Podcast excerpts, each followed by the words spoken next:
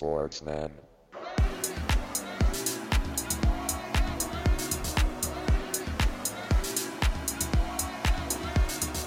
Sportsman. Jungs, könnt ihr euch noch dran erinnern, was am 1.10. diesen Jahres passiert ist? Karl, du hast wahrscheinlich eine Prediction für die Bundesliga-Saison und hast gesagt, dass äh, Nico Kovac. Ah, Timo, da wollte ich doch gleich erst drauf kommen. nee, ähm, nee, der, Thorsten, du kannst vielleicht auch nochmal raten. Nee, nee, hätte ich jetzt auch gedacht. Die Prediction zu Nico. Mm, nee, am 1.10. Oder habe ich das jetzt, habe ich es jetzt falsch? Nee, ich glaube nicht. Am 1.10. hat der FC Bayern München in London Ach, stimmt, 7-2 7 zu 2 gewonnen. gegen Tottenham. Das ja. ist noch gar nicht so lange her, wenn ihr euch das mal so überlegt, ne? Ja, erster Diesen. Jahres oder letzten Jahres? Diesen Jahres tatsächlich. Und jetzt ist Nico Vier Geschichte. Das Vier ist vier Wochen, Wochen her, Jungs. Das ist vier Krass. Wochen her. Unglaublich. Was da, was da abgeht in München. Äh, natürlich ein Teil der heutigen ähm, zwölften Episode des Sportsmann Podcasts. Die Spielersitzung damit herzlich willkommen hier bei uns am Stammtisch äh, im Vereinsheim, im Sportsmann Vereinsheim. Neben mir sitzen der Timo und der Thorsten, ihr habt sie schon gehört. Und hier am Mike ist der Karl für euch. Wir haben natürlich auch das eine große Thema, unter anderem, die Bayern trennen sich heute oder sogar gestern Abend schon von Nico Kovac. Wir haben heute Montag, den 4.11.2019. Aber ich glaube, es war gestern Abend schon. Mhm, gestern durch, Abend, ne? ja. Äh, ja, genau. Und äh, irre, wenn man sich das, wenn man sich das nochmal überlegt. Ähm, ich habe das eben nochmal schnell geguckt, dass die Bayern am 1.10. diesen Jahres, Thorsten, in Mhm. London 7 zu 2 gewinnen. Ähm, und jetzt nach der Niederlage gegen die SGE, gegen die hohe, äh, nach der hohen Niederlage am letzten Samstag, ist Nico Kovac Geschichte bei den Bayern. Da sprechen wir natürlich drüber. Aber wir haben natürlich auch noch andere Themen. Heute kommen wir auch mal zu den Sportsmännern und Schwachmännern. Ähm, letzte Woche, abruptes Ende der Folge, äh, möchte ich mich nochmal bei allen Zuschauern entschuldigen. Mir ist ja was passiert im Vereinsheim. Ich hatte Kabinendienst ähm, und ich hatte vergessen, die Dusche abzuziehen. Und der Trainer kam nochmal zurück und äh, hatte hinten noch, äh, die haben noch, hat noch gewürfelt mit einem Zeugbad und ich habe äh, die Situation ausgenutzt, als es da ein bisschen heißer am Tisch, am Nachbartisch wurde, nochmal schnell runterzurennen in die Kabine und das abzuziehen. Deshalb habe ich so abrupt beendet. Das soll uns heute nicht wieder passieren. Deshalb kommen wir heute auch mal wieder dazu, die Sportsmänner und Schwachmänner der vergangenen Woche zu betrachten. Und natürlich äh, haben wir auch noch Boxen im Programm. Äh, wir gucken auf die kommenden Champions League-Spiele. Äh, ich war letzte Woche angekündigt äh, am Millantor. St. Pauli gegen Eintracht Frankfurt. Dazu kommen wir auf jeden Fall auch noch ein kleines, äh, kleine, kleine Reisebericht, Sportsmann on Tour. Diesmal ganz, nicht ganz so weit die Reise für mich, aber es war auf jeden Fall ein paar Highlights dabei. Aber wir beginnen natürlich wie immer unsere Sportsmann-Spielersitzung mit einer Widmung eines Sportlers, einer Sportlerin, einer Mannschaft. Und das ist mal entsprechend der Rückennummern. Heute wäre es die, die Nummer 79, weil es insgesamt unsere 79. Folge ist. Oder eben die Episode Nummer 12, ähm, die wir heute hier nominieren dürfen. Jungs, wen, wen habt ihr? Wer möchte anfangen? Toto, komm. Ja, komm, komm, ich hau mal einen, einen raus, ey. Ähm, NBA Fieber hat uns ja alle so ein bisschen erwischt, ne? Gehe ich Mhm, von aus ja. jetzt. Äh, die Saison läuft an, der, der Hype-Train äh, ist auch nicht angelaufen. Und deswegen heute auch eine Widmung Richtung NBA und zwar mit der Nummer 12. Ähm, ein Spieler, der äh, unglaubliche Statistiken aufgelegt hat in seiner äh, Karriere als Spieler, nämlich äh, in 422 Spielen hat er 2,2 Punkte, 0,8 Rebounds und 1,1 Assists pro Spiel. Aber er hat die NBA geprägt wie kein anderer. Er ist nämlich auch einer von, äh, ich glaube, elf, elf waren es, elf Spieler, die sowohl als Trainer als auch äh, als Spieler Meister geworden sind. Mhm. Und äh, wir haben ihm einiges zu verdanken. Äh, Mhm. Ihr wisst, wen ich meine. Mhm, ich bin noch nicht da. Nee. Hast du ein paar Nee. mehr Tipps? Ähm, Champion 86 als Spieler. Ähm, war auch schon NBA-Coach des Jahres, äh, hat auch schon das All-Star-Game mal gecoacht, hat insgesamt drei Stationen in der NBA als Coach und hat äh, zu seiner aktiven Zeit einmal die 12 getragen, also für die Knicks gespielt hat am Ende. Ähm, Boah. Mehr könnte das sein. Wir haben Boah. mir einiges zu wagen. Mhm. Ja, wir haben ihm also eine Sternstunde des Basketballs aus den letzten Jahren zu verdanken. Sternchen des Basketballs. Er ist äh, ein, wirklich ein Doppelgänger von einem ganz bekannten Hollywood-Schauspieler. Oh, ich weiß es. Ja, ist klar. Jetzt weiß ich. Timo, komm. Keine Ahnung. Ja. Ace Ventura. Ace Ventura, a.k.a. Rick Carlisle. Ach, Krikala, ja, stimmt, ja. Ich Habt ihr, habt ihr am Anfang, habt ihr am 12 Anfang hatte, auch als der als er bei, bei den Mavs vorgestellt hatte, wurde dann auch gedacht, so, vielleicht heißt er auch Lizzle. Kalisi, ja. Ja, aber war äh, einer der dienstältesten Coaches aktuell seit 2008 bei den Mavs und natürlich legendär mit 2011 mit der Truppe, als er da durchmarschiert ist. Und ähm, de allein deswegen hat er mal eine Widmung verdient. Ja, absolut. Er hat Dirk zum Champ gemacht. ja. Ja, guter, guter Auftaucht. Äh, Auftakt. Coach Carlisle. Ähm, Karl ist, ja gut, Timo, ey, du hast früher gedacht, Gouloirs heißen Golossis. Also jetzt mal ganz cool. ähm, jetzt habe ich vergessen, was ich sagen. Ach so, genau, liebe Zuhörer, wenn ihr das mal, wenn ihr euch das mal angucken wollt, ne? Also äh, äh, Rick Carlisle, der immer noch Trainer der Dallas Mavericks, sieht aus wie Jim Carrey. Oder hat Ja. große Ähnlichkeit. Vor allem, jetzt hat Carlisle ja keine Haare mehr. Sucht euch mal Bilder raus, auf denen man noch irgendwie ein bisschen Haupthaar hat. Ähm, das ist ziemlich, Unglaublich. ziemlich, ziemlich nah dran, würde ich sagen. Timo, Ja, ich bin, äh, ja, ich bin auch beim Basketball. Ähm, aber nicht, weil das äh, ein Spieler ist, den man mit irgendeiner Nummer, also mit der Nummer 12 oder so in Verbindung br- bringt, sondern äh, weil ich auf eine Geschichte gestoßen bin, wo mir die Augen irgendwie aus dem Kopf gefallen sind, weil ich das nie gedacht hätte. und zwar, ähm, meine Widmung ist die Nummer 12 und zwar Michael Jordan. what? Oh ja. Michael, ja. Michael Jordan ja. hatte in einem Spiel 1990 die Nummer 12 getragen. Ähm, das heißt, er hat die 12 gehabt, äh, kein Name drauf, äh, nichts drauf. Und zwar war es so, dass sie ein Spiel hatten bei den Orlando Magic in den 90ern. Und äh, eine Viertelvollstunde vor oder eine halbe Stunde vor Spiel äh, ist dem Bulls aufgefallen, dass irgendjemand aus der Kabine das Trikot mit der Nummer 23 geklaut hat. Äh, Michael Jordan ja die Nummer 23 überhaupt.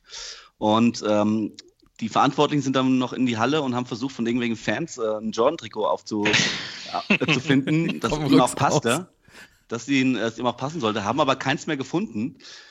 Und äh, verrückterweise hatten die auch keine Ersatztrikots dabei, die Bulls. Oh, da was ja heute wahrscheinlich, was ja heute wahrscheinlich, äh, ja, was ja heute wahrscheinlich äh, also unmöglich ist, dass man keine zwei oder drei äh, Trikots dabei, Sätze dabei hat. Und das Einzige, was sie noch hatten, war ein äh, Trikot mit der Nummer 12 ohne Beflockung. Und Michael Jordan ist an dem Tag äh, mit der Nummer 12 aufgelaufen. Äh, was auch von dem Hallensprecher, ich habe ein schönes Video gefunden, von dem Hallensprecher auch nochmal äh, gesagt wurde, dass äh, die Nummer 12 heute äh, Michael Jordan trägt und nicht die Nummer 23. Ähm, ja, äh, hat in, in Overtime verloren noch gegen die, äh, gegen die Magic. Also war dann auch wirklich sehr gereizt, Michael Jordan, äh, nach dem Spiel. Er wollte keine Interviews geben und äh, ja, hat aber wie immer Zahlen aufgelegt. Also ich glaube 47 Punkte gemacht oder 49 Punkte gemacht. Trotzdem äh, finde ich eine verrückte Story, äh, dass Michael Jordan, äh, ich glaube die 45 hatte er auch, so auch nochmal Mhm. und natürlich die legendäre 23, aber in einem Spiel seiner Karriere die Nummer 12 hatte. Wahnsinn. Deswegen äh, nominiere ich äh, mit der Nummer 12 Michael Jordan. Ey, Timo, wo du das immer ausgräbst, ey. Ja. Herrlich. Herrlich. Ja, aber eine Nummer hast du noch vergessen bei, deinem, bei deiner Aufzählung. Er hat auch mal die Nummer 99 getragen. ja. Und die Weil- Nummer 9 natürlich auch bei der Nationalmannschaft. Ja, stimmt. Ja, da- das ist klar, aber ähm, bei äh, NBA Live, glaube ich, hatten die die Rechte für Michael Jordan ganz lange nicht. Ich glaube auch bei 2K nicht. Und dann war es immer so der, der hatte auch so kein Bild, aber war so, ich weiß noch so bei NBA Live 2002 war es so Nummer 99. Ja. der dann da äh, mit dem quasi alles machen konnte, es relativ eindeutig war, dass es Michael Jordan sein sollte. Ja. Ähm, Nee, ist krasse Story, deswegen äh, meine Widmung, die Nummer 12 von Michael Jordan. Hervorragend. Ich kann mich da anschließen. Ich bin auch, ähm, bei mir ist es auch ein Basketballer. Noch aktiv, spielt bei den LA Lakers, hatte aber seine Prime deutlich früher, Anfang 20. Ähm, es ist Dwight Howard. Superman. Genau aus diesem Grund, Timo. Vielen Dank. Ja.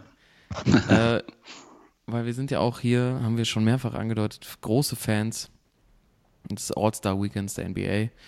Und Dwight Howard vielleicht mit einer der, mm, ja, also vielleicht nicht, nicht geilsten Danks, aber einer der besten Performances äh, an, an diesem Wochenende, ähm, die ihm dann auch irgendwie seinen Spitznamen Superman eingebracht haben, der ja eigentlich schon bei Shaquille O'Neal auch Mhm. äh, ähm, quasi als erstes äh, genannt wurde. Und ähm, es gab den legendären Dank, wo er mit dem Superman-Trikot auf den Court äh, kam und dann äh, quasi aus der, aus der Seitenperspektive klar wurde, dass er den Ball eigentlich nicht durchdankt, sondern von oben eher so reinwirft aus einer Wahnsinnshöhe und springt quasi gefühlt auf der, in der anderen Hälfte ab und es war wirklich damals äh, gefühlt zwei Wochen lief das hoch und runter. Ähm, auch legendäre, äh, ich glaube von Kenny äh, äh, The Jet Smith, der dann auch so Superman und durchdreht und guckt euch das an und, und also einfach diese ganze Show außenrum äh, da vielleicht äh, eine, eine, einen Höhepunkt gefunden hat in den All-Star Weekends und er quasi heute immer noch ähm, dafür steht. Äh, aber auch eine NBA-Geschichte, der ein Spieler, der Anfang 20 wahnsinnig athletisch war und eigentlich alles auseinandergenommen hat, auch mal, glaube ich, in den Finals stand, richtig? Mhm. Mhm. Gegen Kobe. Gegen Kobe. Ähm, und äh, mittlerweile, dadurch, dass einfach die Physis nicht mehr so absurd eigentlich war, wie sie damals war, ähm, jetzt irgendwie bei den Lakers untergekommen ist, da äh, ähm, ja nochmal, vielleicht sogar nochmal die Chance hat, um Titel zu spielen. Aber so zwischendrin schon irgendwie eher so der Tingeltangel, der Tingeltangel Dwight war und nach der wirklich langen Zeit bei den Magic, da hat er äh, acht Jahre gespielt, war er schon mal bei den Lakers, dann bei den Rockets, Hawks, Hornets, Wizards und jetzt äh, wieder bei den Lakers. Aber allein zu, zu schauen, dass er bei den achtmal ähm, ähm, ja, so ab 2007 All-Star war und einige Awards eingesackt hat, Defensive Player of the Year, wirklich äh, eine Zeit lang so um, um 2010 rum alles unterm Korb abrasiert hat und abgeräumt hat. Ähm, Finde ich, äh, ist hier eine, eine Widmung wert, aber vor allem geht es mir um, um dieses legendäre, diesen legendären Dunk-Contest. Und äh, eigentlich für einen Center gar nicht so groß, ne? 2,8 Meter. Acht. Überschaubar, finde ich. Und der war einfach. Mhm. Ich meine, der war, der war wirklich eine Zeit lang wie aus einer anderen Welt. Auch die Mannschaft, die er damals getragen hat, ähm, irgendwie Jamir Nelson, erinnere ich mich noch so, als der war der Starting Point Guard bei den Magic. ähm, das war schon, äh, war schon ein außergewöhnlicher Spieler, so zu Beginn der Karriere. Deshalb Dwight Howard. Meine Widmung. Sehr basketballlastig heute. Rick Carlisle, Mhm. Michael Jordan, komisch aber war, und Dwight Howard. Legen wir los, oder was? Yes. Gibt es noch was zu ergänzen dazu? Thorsten, bei dir ist äh, verdächtig ruhig heute. Ich, bist du, bist du Naja, platt oder was? alles, alles gut. Nee, nee, es äh, muss gerade mal nur, äh, oder ich, ich, ich schwelge gerade noch so ein bisschen in Erinnerung damals, äh, als die Magic da durchmarschiert sind. Ähm, der war ja wirklich ähm, so auf einer Stufe mit, äh, ja, fast mit LeBron und allen zu der Zeit, hat LeBron rausgekegelt aus den Playoffs. Mhm. Ähm, und ist jetzt natürlich bei den, bei den Lakers ähm, nicht mehr vergleichbar von der Athletik her, aber habt ihr den mal gesehen? Äh, Mhm. Lean, Alter. Unglaublich, was er, was er abgenommen hat. Ja, er sieht wieder, ist heftig. er sieht wieder so aus, als könnte er, könnte er echt ähm, gefährlich werden. Ja.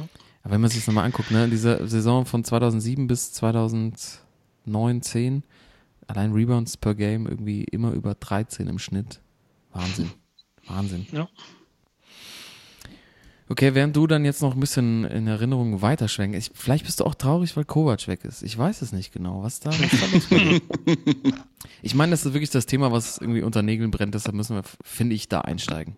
Ne? Sofort. Sofort. Also nochmal, ähm, ich hatte ja schon, ich, neben der Statistik, die ich zu Beginn dieser Folge hier rausgehauen habe, dass die Bayern ja am 1.10. diesen Jahres äh, noch in London bei Tottenham 7 zu 2 gewonnen haben, alle so, die können die Champions League gewinnen. ich glaube, das ist hier auch in diesem Podcast gefallen. Quatsch. Ich, ist es nicht so gewesen? Quatsch.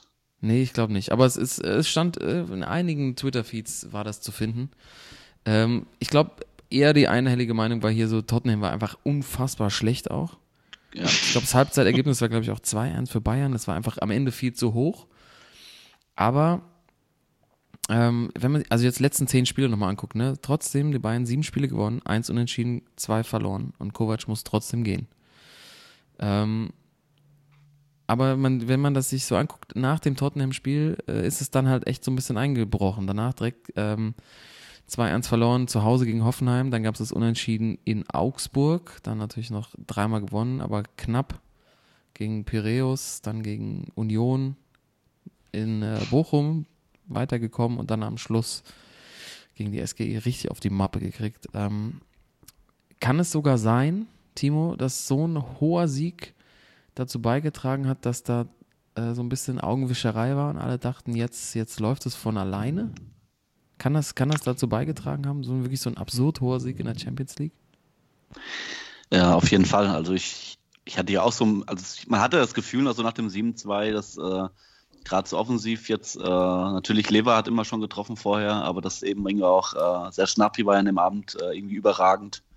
Und ähm, ich glaube, das hat schon ein bisschen so mh, das Ergebnis zumindest so ein bisschen äh, alles ein bisschen gut äh, dastehen lassen. Ne? So, also, ich habe mir das auch nochmal, ich habe mir heute nochmal die Highlights angeguckt von dem 7 zu 2 und äh, Tottenham war wirklich übel schlecht und man sieht ja jetzt auch in der, in der Premier League, äh, wie sie sich wirklich abmurksen, sind glaube ich irgendwie 12. oder 13. Also das war schon ein bisschen Augenwischerei irgendwie. Ähm, danach die Spiele waren schon irgendwie äh, gegen Augsburg, Union und auch das 2-1 jetzt gegen, gegen Bochum im Pokal.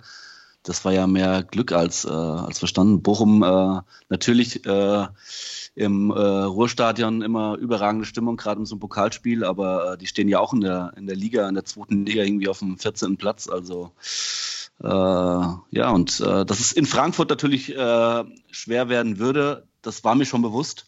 Ähm, wie das Spiel natürlich dann am Verlaufen ist mit der schnellen roten Karte, äh, ist natürlich alles der Eintracht in den, in den Plan übergelaufen, aber ähm, also sie waren mit dem 5-1 ja noch gut bedient, äh, muss man ja ehrlich sagen. Ne? Also Neuer hat schon noch ein, zwei Dinger gehalten, das hätte auch 7-8-1 ausgehen können. Ne? Also und äh, ja, also ich habe nicht gedacht, dass, äh, dass es so irgendwie jetzt auch so verkauft wird als Beizeig, dass Kovac auch sagte, ja, vielleicht ist es besser. Aber ich hätte nicht gedacht, dass die Bayern äh, ihn rausschmeißen jetzt. Ich habe gedacht, er kriegt noch eine Woche. Und habe es auch gehofft, ja, aus meiner Fansicht natürlich als Dortmund-Fan, dass er vielleicht noch eine Woche kriegt. ja, das ist ein Aspekt, zu dem ich noch gekommen wäre auf jeden Fall, weil der Trainerwechsel von natürlich als Dortmund-Fan jetzt nicht das, die beste Lösung ist. Nee. Ja, äh, absolutes Highlight ist auch ähm, die Meinungen, die rübergekommen sind äh, von Rummenigge und von, von Brazzo, jetzt bei, dem, bei den Statements. Und zwar erinnert euch dann noch an die legendäre Pressekonferenz äh, von den Bayern mit Uli und Kalle, ne? die Würde ja, des Menschen ja, und so weiter. Und äh, da hat auch äh, Rummenigge den legendären Satz gebracht, irgendwie, das ist alles nur Paste and Copy.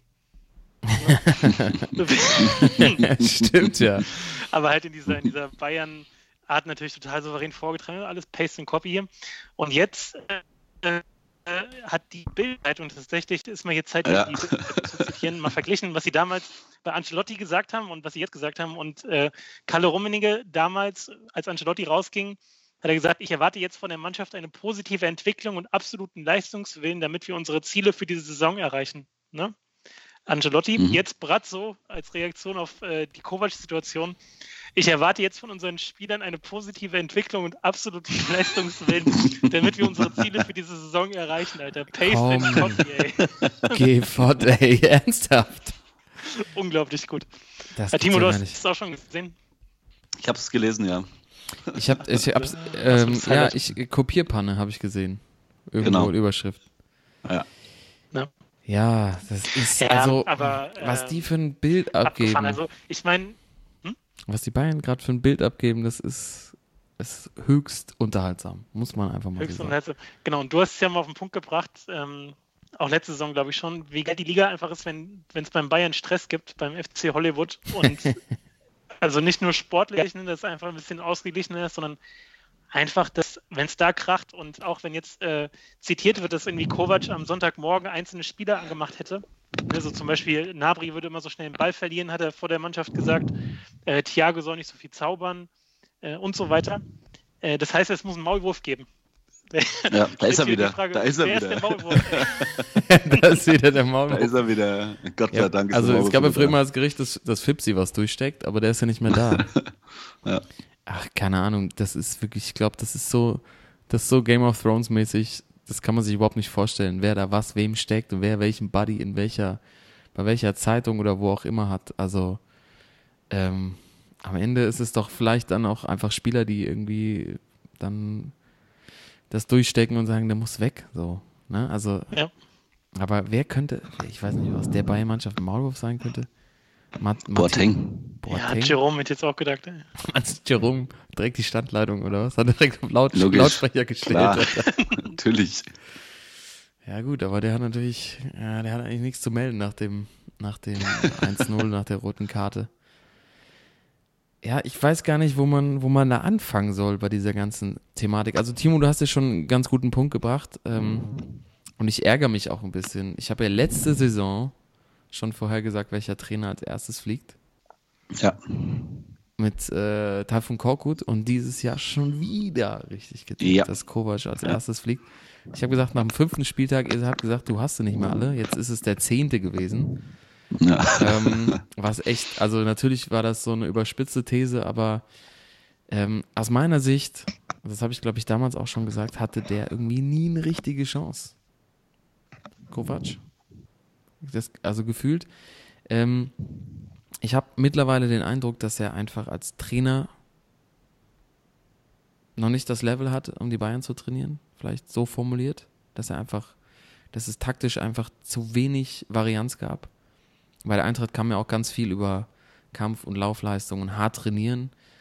Das geht halt, glaube ich, bei so einem Top-Verein mit solchen Spielern, die schon andere Trainer hatten, wahrscheinlich auch bessere Trainer, funktioniert Ja. es dann irgendwann nicht mehr, dann, dann nutzt sich das halt wahnsinnig schnell ab. Die haben da einfach auch keinen Bock mehr drauf, glaube ich. Und dann auch diese, diese Thematik, die ihr auch gerade schon angesprochen hat, dass er dann meinte, das sei so einvernehmlich angelaufen, er hätte seinen Rücktritt angeboten. Das ist halt eine, als Bayern-Trainer einfach zu weich. Das geht Ja. da einfach nicht. Da willst du irgendwie noch, wenn du da mit guter Miene irgendwie rausgehen willst und dann das irgendwie auch so, so politisch, das funktioniert entweder, du hast da halt ein Rückgrat und fliegst dann halt hochkant, wie irgendwie alle vorher, so irgendwie dann auch Van Gaal und so, wo dann am Schluss einfach geknallt hat. Oder Trapp oder wie auch immer. Oder du machst so dein Ding und bist so ein bisschen Teflon, Don Jupp-mäßig. Ähm, oder irgendwie Hitzfeld, keine Ahnung. Das, die, die haben irgendwie so eine Aura da mitgebracht, dass die, glaube ich, dass die das gut managen konnte. So, so gut wie die, so die, die Spielzeiten von den Spielern managen konnten, haben die, glaube ich, auch es geschafft mit Kalle und mit Uli das Aber-. Ja, Ähm, aber also interessant, dass du die anderen Trainer ansprichst, ähm, weil da könnte man jetzt das Gegenargument bringen. Äh, Kovac, was den Punktedurchschnitt angeht, Ja. ist äh, all-time bei den Bayern auf Platz 3. Er hat Ja. nämlich äh, in seinen 65 Spielen 2,26 Punkte geholt. Ähm, Wahnsinn. habt, ihr, habt ihr die anderen? Ja, genau. Also es ist äh, Nee, gerne. Eine gute Nee, Bilanz. kannst du gerne mal hier ähm, kundtun, so die Top 5 vielleicht. Also ich habe das, ich hab das auch äh, gelesen, aber ähm, wenn man es dann, äh, wenn du es hier nochmal vortragen würdest, würde ich es ganz gut finden. Pep auf der Einser. ja. Wie viel? Punkte, was meinst du? 2,8. Zu, ja, über drei Punkte. 3,0. 3,0. Äh, 2,5 Pep auf der 1, dann auf Platz 2 auch einer, der jetzt nicht eigentlich die beste ähm, Hinterlassenschaft hat jetzt so in seiner Trainerzeit bei den Bayern. Clean sie nicht. Nee, klingen sie auf gar keinen Fall. Van Gaal. Äh, nee, auch nicht. Äh, Angelotti, Ancelotti, tatsächlich auf Platz 2 mit äh, knapp 2,3 Punkten. Dann Kovac, dann auf Platz 4. Äh, einer, der jetzt äh, heute auch mal das Handy auf lautlos gestellt hat. äh, Na, Jupp. ja. Osram, genau, mit knapp 2,2 und dann Platz 5 auch einer, den man vielleicht nicht so ganz weit vorne vermutet hätte, äh, wo die Mannschaften auch immer viel über die Laufleistung kamen. Schön genascht. Erich. Ribbeck. Erich Ribbeck. äh, Quelix ey, mit Oh, auf jeden Fall 2,1 das. Punkten. Also von daher, äh, es hängt immer, oder es geht gar nicht darum, dass man dann die gesamte Trainerzeit so bewertet, von wie viele Punkte die geholt haben und wie erfolgreich das war, weil auch Kovac bezieht es dann ja auch immer auf diesen, auf das Double vom letzten Jahr, ne? Als Ja. Rechtfertigung, dass er nach wie vor der Trainer war. Aber äh, sobald da irgendwie mal so eine gewisse Stimmungslage irgendwie ist und Mhm. man nicht mehr so das Vertrauen hat, vor allem von oben und nicht mehr so die Rückendeckung, weil man hätte ja dem Ganzen noch ein bisschen vorbeugen können. Vor allem, wenn Rummenigge einfach mal Anfang der Saison gesagt hätte, ey, wir sind davon überzeugt, dass äh, Kovac der Richtige ist. Naja. Ähm, und das war ja, im Grunde haben die ja, war ja Kovac sich selbst überlassen. Also, sobald dann mal eine Phase kommt, drei, vier Spiele, wo es nicht läuft, war es klar, der hat keine Rückendeckung und es wird eng. Ja, also, also ich finde, ich finde auch, ähm, im Nachhinein jetzt äh, war das nur verständlich, dass äh, also ist, man hat es Woch, seit Wochen ist irgendwie läuft es darauf hin, dass es irgendwann einen Knall geben muss, weil ähm, wie du schon sagst, so erstens so allein die Aussagen von den Oberen beim FC Bayern, äh, da gab es immer wieder Kritik, äh, nie irgendwie, dass, äh, dass mal klar gesagt wurde äh, oder es wurde vielleicht gesagt, aber nicht so richtig, dass man es äh, mitgenommen hat, dass er, dass er ganz klar der Bayern-Trainer ist. Und dann hat sich, muss man natürlich auch sagen, dass äh, Nico vielleicht auch, äh, wie gesagt, vielleicht noch zu jung und noch nicht zu erfahren. Er hat sich selbst immer so ein paar äh, Steine nochmal in den Weg geschmissen. So die Thomas Müller-Ansage, dann auch letzte Woche noch Mhm. mit der Ansage, dass die Eintracht die besten Fans der Liga hat, irgendwie oder die besten Fans hat. Das sind immer so, so kleine Sachen, wo So ähm, die ne? wahrscheinlich, ja genau, die äh, vielleicht andere erfahrene Trainer ähm, äh, nicht gemacht hätten. Und äh, deswegen glaube ich auch, dass, wenn wir jetzt natürlich gleich über den Nachfolger, wer der Nachfolger werden könnte, also ich, ich glaube nicht, dass es jetzt, äh, dass es irgendwie Marc van Bommel wird oder irgendein anderer Junger wiederkommt. Ich glaube schon, dass da jetzt ein etablierter, älterer Trainer wieder, wieder kommt. Kann ich mir gut vorstellen. Also mein erster Gedanke war, äh, muss ich echt sagen, mein erster Gedanke war vielleicht äh, sogar echt Marc van Bommel, so in den letzten Wochen, weil äh, ich glaube, der würde gerade mit seiner Art, die er früher auf dem Platz hatte, gerade jetzt in die Situation super reinpassen. Aber er ist halt, der ist irgendwie noch, äh, ja, das ist auch so ein Nico Kovac, das ist noch zu jung dafür irgendwie. Ja, da muss ich noch irgendwie zehn Jahre woanders die roten Karten abholen, um wieder zu Bayern zurückzukommen. Ähm, ja, dann lass uns das doch äh, direkt mal einschieben. Timo, wenn du schon damit anfängst, Ja. ähm, Ja. lass uns doch mal kurz spekulieren. Ich habe noch ein, zwei andere Punkte dazu, aber die können wir auf jeden Fall auch danach machen. Ähm, und wir sind ja natürlich hier auch der Spekul Spekulatius-Podcast. Das ist äh, ganz wichtig, dass wir darüber reden. Wer ist denn aus, also wer, wenn ihr jetzt die freie Wahl hättet, ne? Wer soll's denn werden? Wer wird, also, nee, wer soll's denn werden? Nicht wer wird's? So, das können wir gleich noch machen, aber wer aus, aus eurer Sicht da ist der richtige Mann? Geht es darum, dass es äh, für die Bayern das Beste ist oder wen wir Nee, möchten, dich. der da Trainer für dich. wird? Ja? Für dich. Ja gut, ich möchte natürlich, dass äh, ich finde eigentlich, ich finde José Mourinho finde ich eigentlich völlig Ja. überragend für die Bundesliga, Auf finde ich jeden, das ey. überragend. Ey. Und er lernt Also. Deutsch, ey. Hallo. Also José Mourinho wäre natürlich für die Bundesliga und äh, vielleicht auch, dass es weiterhin äh, bei den Bayern äh, interessant bleibt, äh, wäre José Mourinho natürlich der perfekte Nachfolger. Ja. Das Vor allem schon. äh, Mourinho gegen Kalle und jetzt Ja. ja. noch Olli und dann Olli Kahn, Alter. Das wäre so geil. Ja, ich glaube, ich glaube halt leider nicht, dass der Olli Kahn noch mitbekommen wird, weil das würde so krachend scheitern. Ja. Das wird so, dann wird er sich mit so, Star, mit so Stars überwerfen und so, I, I don't talk to, um, to Kalle anymore because he's not my friend. Ich glaube, der, der, wird, der würde dann auch so, ja, das, also es könnte so ein, so ein zweite Trappnummer am Ende werden, der dann so, so eine Pressekonferenz gibt. I don't know what they talked about behind my back. I know just my, my team and they're pretty good, they're awesome. So, I don't know. Aber ihr seid auf jeden Fall auch, ich habe nämlich heute was äh, zugeschickt bekommen, die aktuellen Wettquoten. Ähm, Oh. Von Betfair, Bet at Home und Bet and Win. Ähm, Zugeschickt bekommen. hab ich zugeschickt bekommen. Verteiler ist das nämlich auch. Von, Ich von Jerome Boateng oder was? ja, Jerome hat mir was durchgesteckt. Nee, ich, äh, ist eine anonyme Quelle, die werde ich hier nicht bekannt geben, aber das ist wirklich so eine Excel-Tabelle mit den relevanten Namen. Und es ist sogar noch die durchschnittliche Wettquote kombiniert von den drei Wettanbietern, die hier drin sind. Also. Betfair, Bet at Home und B-Win. Da ist tatsächlich José äh, Mourinho auf Platz 1 geführt bei den Wettanbietern. Bei Betfair hat er sogar eine 1,8 Quote. Also das ist wirklich, die wissen anscheinend noch mehr. Durchschnittlich aber auch nur 3,27. Ähm, aus meiner Sicht, wa- wen ich gern sehen würde, wäre, also vielleicht ist tatsächlich, die, Timo, die Frage, die du gestellt hast, ähm, persönlich oder aus Sicht der Bayern. Ja, genau. Ich glaube, der kombiniert beides. Ich glaube, Wenger wäre der richtige Mann. Ist, äh, also, es ist jetzt in den, in den Medien, äh, äh, ist ja angeblich, äh, Allegri ist ja äh, Favorit auf die Nachfolge. Ja, Jetzt wegen Kalle. was- Und damit Kalle ihn äh, zu Hause besuchen kann Genau. im Sommer. Schön Wein getrunken Schön haben. Rolex noch, Rolex noch schenken lassen. Also ich glaube nicht, dass Hansi Flick und Tiger Gerland, ja, die machen, werden das vielleicht noch bis zum Ey, Winter dass machen, aber ich Tiger glaub wieder nicht, dass die zurückholen. eine Chance haben. Good ja, ich glaub times. nicht, dass die eine Chance haben, es weiterzumachen. Ähm, also mein erster Gedanke nach, äh, die für den Bayern auch am besten wären, war für mich auch äh, Arsene Wenger, weil äh, Trainer von Weltrang kann perfekt Deutsch. Ähm, Trainer von ihr. ja, also ich glaube, äh, das wäre, wenn ich Bayern-Präsident wäre oder wenn ich Brazzo wäre, ich glaube, den würde ich als erstes anrufen. Ja.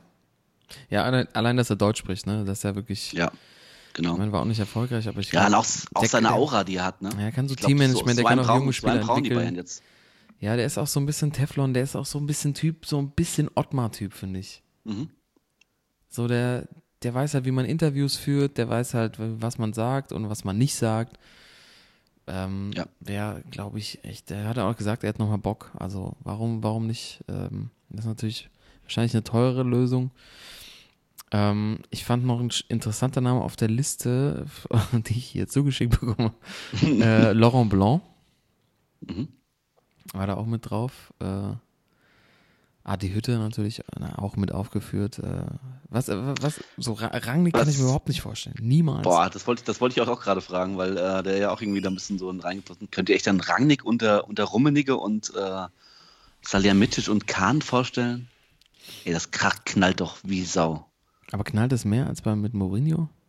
Ich glaube, Rangnick ist da, ich weiß nicht, ob es mehr, aber es wird auch knallen, weil Rangnick ja seine, also er hat ja seine Vorstellung, die, die zieht er ja komplett durch. Egal, was hat er bei RB auch gemacht, viel Erfolg natürlich damit gehabt. Umschalt, nur Umschalt, Umschalt, Umschalt. Aber, ja, aber ich, ich glaube, das wäre auch für die Bundesliga und für den, für den Fun, äh, weiterhin der in den Medien wäre das, Fun-Faktor wäre das auch äh, eine gute Lösung. Und jetzt mal so was ganz Abwegiges. Das ist ja alles, das sind ja alles, das ist ja alles, das sind ja alles Namen, das ist von Weltrang. Was ist irgendwas, so was ganz Abwegiges? Ich hatte vorhin mit meiner Mutter das Gespräch und äh, ähm, sie sagte Bruno Labbadia. Oh, das Oh, Bruno, Alter. oh, das ist geil. Ey, finde ich, er hat den Stahlgeruch, er war schon bei den Bayern. ja, Die, Die Weihnachtsfeier ist vielleicht vorgezogen, dann, dann steigt er direkt danach ein. Jetzt direkt schon bevor. Ja, Bruno, sorry, wir haben dies ja ganz früh schon gemacht. Find, das finde ich, das finde ich, aber ganz ehrlich, den könnte ich mir da vorstellen.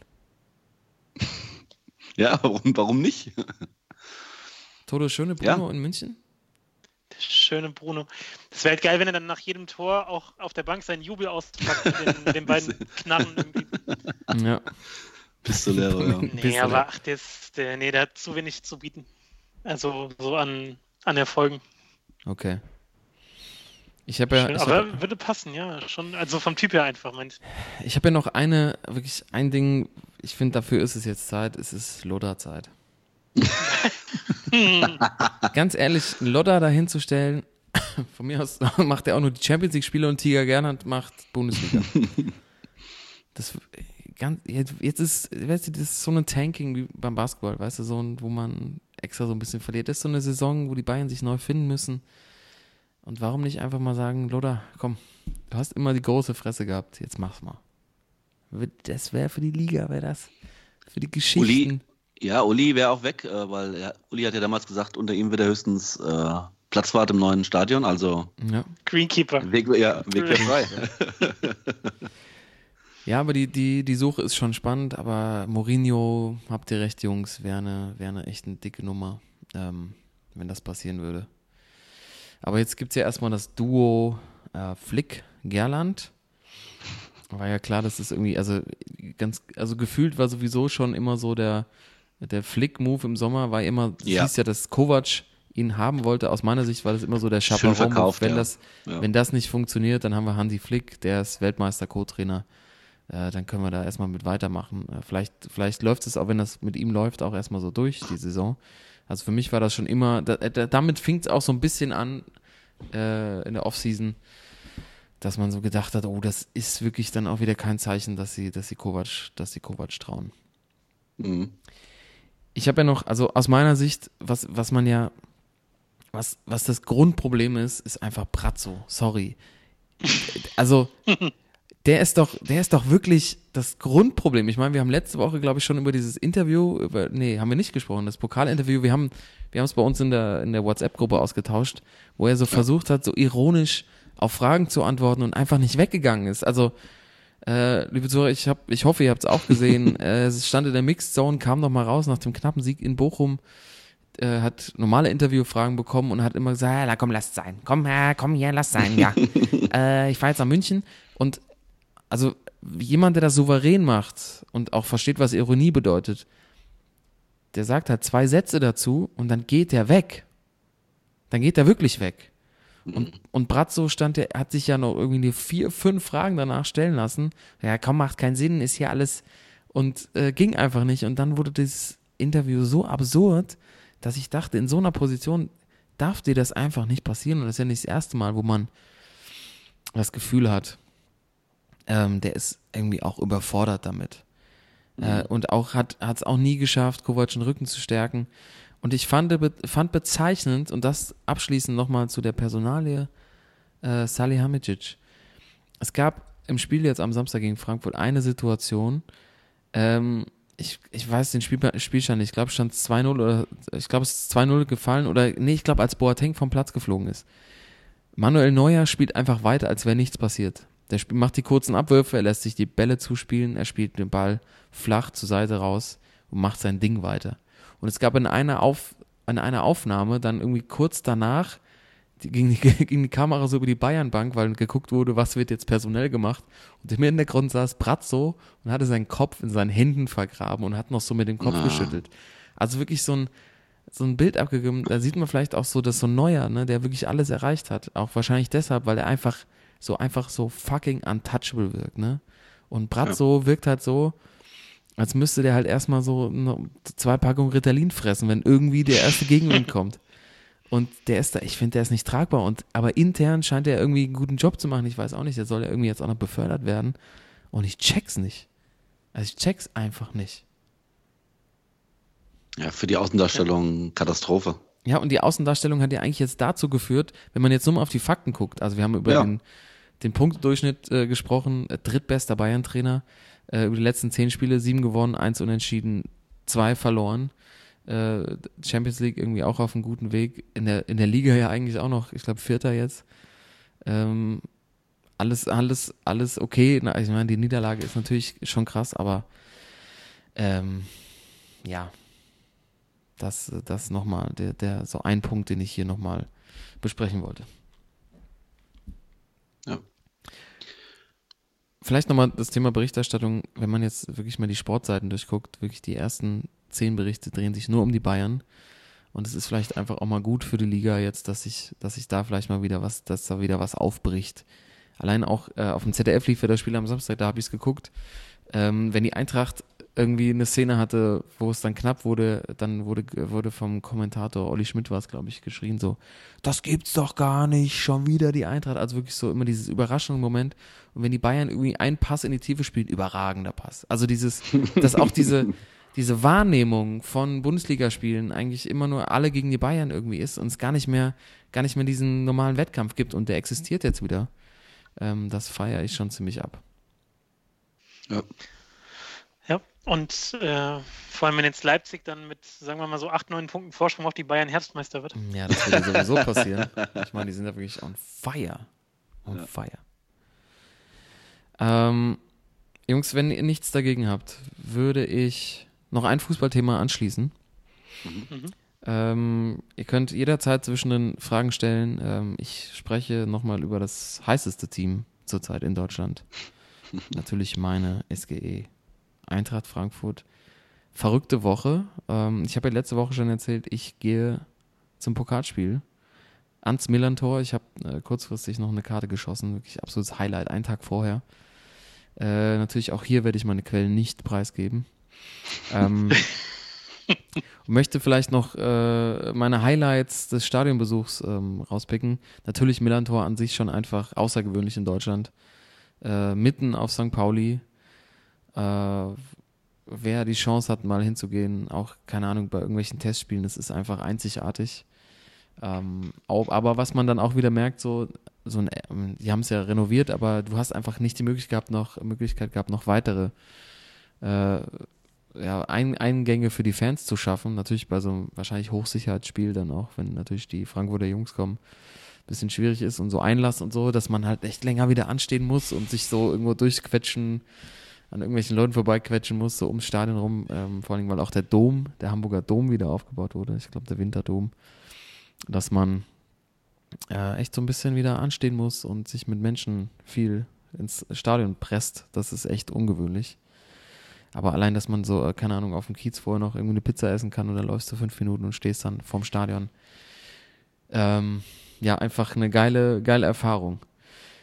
Ich habe mir, ich habe so drei Punkte aufgeschrieben. Das erste ist, ähm, und da möchte ich auch eure Einschätzung zu haben. Ähm, es gab vor dem Spiel, also schon im Stadion drin, gab es äh, eine Choreo von, äh, von St. Pauli. Motto war Welcome, also quasi angelehnt an das berühmte Schild in Las Vegas. Äh, Welcome to Fabulous Las Vegas äh, war das Schild im, in der Mitte. Welcome to Fabulous St. Pauli.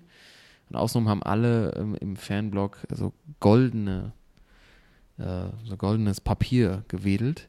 Und dann lief außenrum um den quasi um den Unterrang äh, so LED-Lichter, auch in so gelb-gold. Also quasi das noch Pauli. unterstützend auf, auf St. Pauli. Was? Ähm, war ich irritiert und im Nachhinein muss ich sagen, finde ich mega scheiße.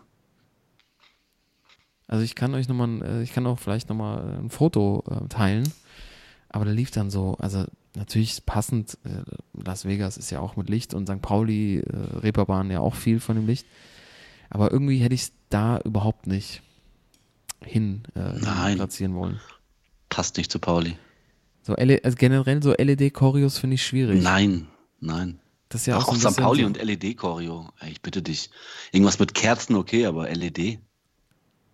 Okay, irgendwas mit Kerzen ist okay, aber keine LED.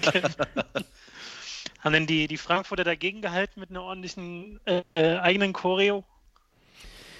Ja, ähm, Oh, oh, oh, oh. ich muss mir kurz das nur aufschreiben. Kerzen okay, aber kein LED.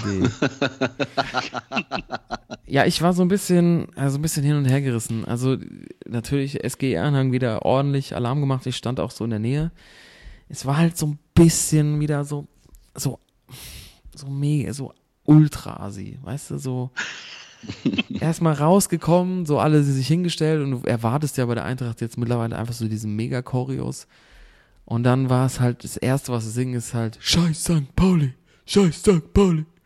Und so auf St. Pauli ist halt einfach, ist halt einfach so ein Hexenkessel, ne, so auch ums Stadion rum. Ähm, haben sie irgendwelche U-Boote noch abgeschossen und äh, irgendwie Banner gehisst mit irgendwelchen durchgestrichenen Zecken und so. Wo ich so dachte, so sind wir, sind wir wieder, gibt's hier einen Rückfall, weißt du, so. Ja. Bengalos rausgeholt. Es sieht natürlich schon immer echt nice aus, aber es ist so, ich weiß auch nicht. Also man geht irgendwie so zehn Schritte nach vorne, ist irgendwie, man fährt zum Stadion, man hört St. Pauli-Fans so, ja, sag mal, habt ihr die Choreo von letzter Woche gesehen? Alter, der Franco, der- vielleicht machen die auch wieder was ähnliches. Und dann gibt's halt sowas.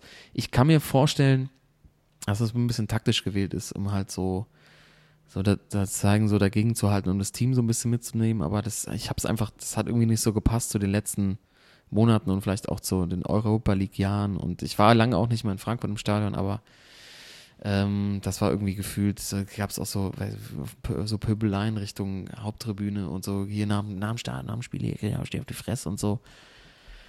Ich weiß nicht, finde ich immer ein bisschen schwierig. Tue ich mich schwer mit einfach. Ähm, aber sonst, äh, Support war wieder krass. Ich meine, die, die, Jungs auf dem Zaun, ich, ich weiß nicht, wie der Typ heißt, der das halt gefühlt schon immer macht, seitdem ich auch ins Stadion gehe, auch in Frankfurt, den man äh, quasi in der Sportschau oder auf Sky auch immer schon über sein Megafon hört. Der macht das gefühlt alle vier Tage äh, mit so einer hohen Stimme. Keine Ahnung, wie das überhaupt, wie das physisch möglich ist, das zu machen. Ähm, aber äh, das ist noch so ein Punkt, den ich mir äh, notiert habe.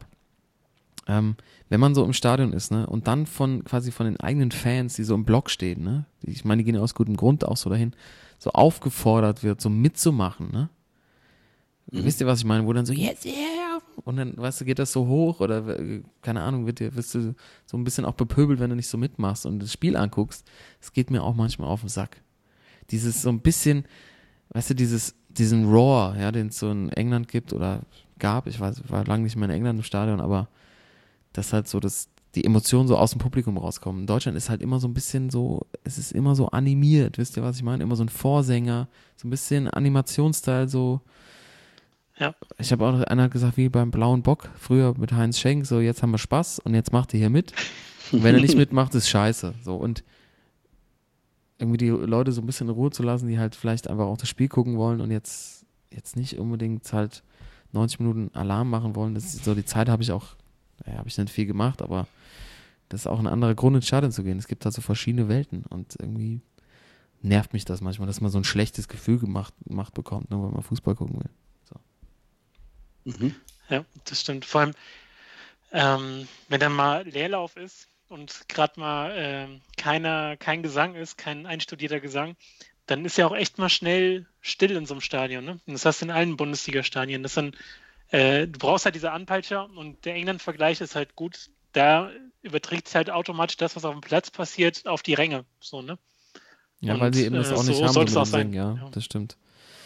Ähm, ja, aber das war einfach nur wieder, was mir so aufgefallen ist. Also was mich so manchmal, äh, nicht immer so, ne? Aber es ist halt, ja, wir haben natürlich die SGR 2-1 gewonnen, am Schluss halt Freudentaumel und echt, echt gute Stimmung so. Aber ich habe es natürlich auch ja, weil ich wusste, dass ich im Podcast drüber reden werde, so nochmal äh, aus der Sicht äh, beobachtet und ähm, genau. Ja, es gibt halt, es gibt halt, es gibt halt immer, also für mich, wenn ich ins Stadion gehe, sind, sind so zwei Sachen. Wenn ich ein Fußballspiel gucken will, ja. dann hole ich, hol ich meinen Sitzplatz und wenn ich äh, irgendwie mitfeiern will, dann gehst du, gehst du und stehe. Aber ja, genau, ich, wenn das man Fuß, zusammengefasst. Wenn man Fußball, ja, wenn man Fußball gucken will, äh, auf keinen Fall Stehplatz, sondern da braucht man einen Sitzplatz, weil ähm, da kriegst du echt nicht viel mit im Steher. Ja, und das Spiel, das Spiel soll mich ja auch so ein bisschen vom Sitz reizen, ne? reißen. So, ja. so, so einen Anspruch hat man ja auch so ein bisschen. Und das bringt mich auch zu. Ich habe noch zwei Punkte zu meinem nächsten Punkt. Ähm, ich habe, ich glaube, St. Pauli wird die nächsten Jahre oder vielleicht nie mehr so erfolgreich sein. Da waren sie ja noch nie so richtig. Aber das ist mittlerweile einfach zu kultig. Das, diese mhm. ganze Nummer rund um St. Pauli ist einfach zu harter Kult mittlerweile. Also, die spielen zu Hause, die Eintracht war an dem Tag wirklich nicht gut. Also, zweite Halbzeit, SGE nicht einmal aufs Tor geschossen. Eigentlich eine Riesenchance für, für St. Pauli weiterzukommen in die nächste Runde. Ähm, natürlich spielerisch alles äh, nicht gut, aber das Publikum war teilweise schon, schon auch da. So hat mich, also ich habe schon, ich schon lauter erlebt.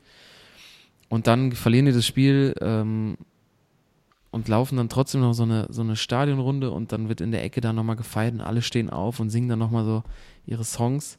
Ähm, ich finde, das kann dann einfach, so der Leistungsgedanke fehlt mir da einfach so ein bisschen. so, es ist halt alle so, die sind dann, wir sind halt so, wir sind halt so der andere Verein und so alternativ, aber wenn du so dann trotzdem so Gespräche hörst, sind sie halt doch relativ, dann natürlich auf, auf ihren Verein fixiert. Das ist so, das ist einfach, einfach, die Nummer ist so ein bisschen zu viel Kult und ein bisschen zu viel, ah, St. Pauli ist es ja, wir sind so anders und so, ja, so cool drauf, so, das ist irgendwie.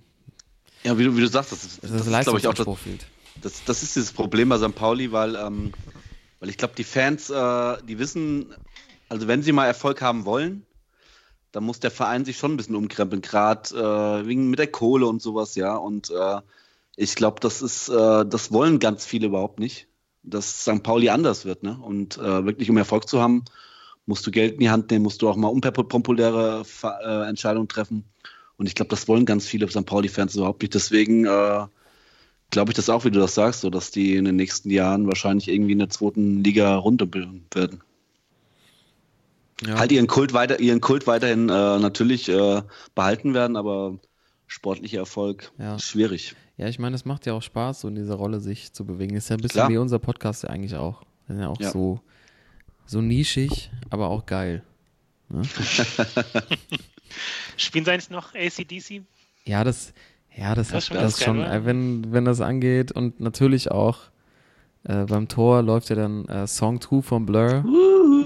FIFA 98, wer erinnert ja. sich? Oh, ja. Ähm, das ist schon, das ist schon cool, aber ich meine, die haben das Stadion auch, also wirklich, St. Pauli hat es geschafft, äh, den, das Millantor wirklich super geil zu renovieren. Das ist halt so ein viereckiges Stadion. Es hat halt immer noch, immer noch den Charme, so, das, das ist schon, das haben die schon richtig gut gemacht. Die haben sich halt nicht an so irgendwie so neuartigen Arenen orientiert, sondern das passt alles mega gut. Es ist auch einfach so eine geile, schon einfach so, so eine geile Marke. Du hast dann halt irgendwie, die Tickets sind halt wie so auf so einem karierten Block mit Bleistift skizziert, weil sie das halt nicht so brauchen, weißt du so. Mhm.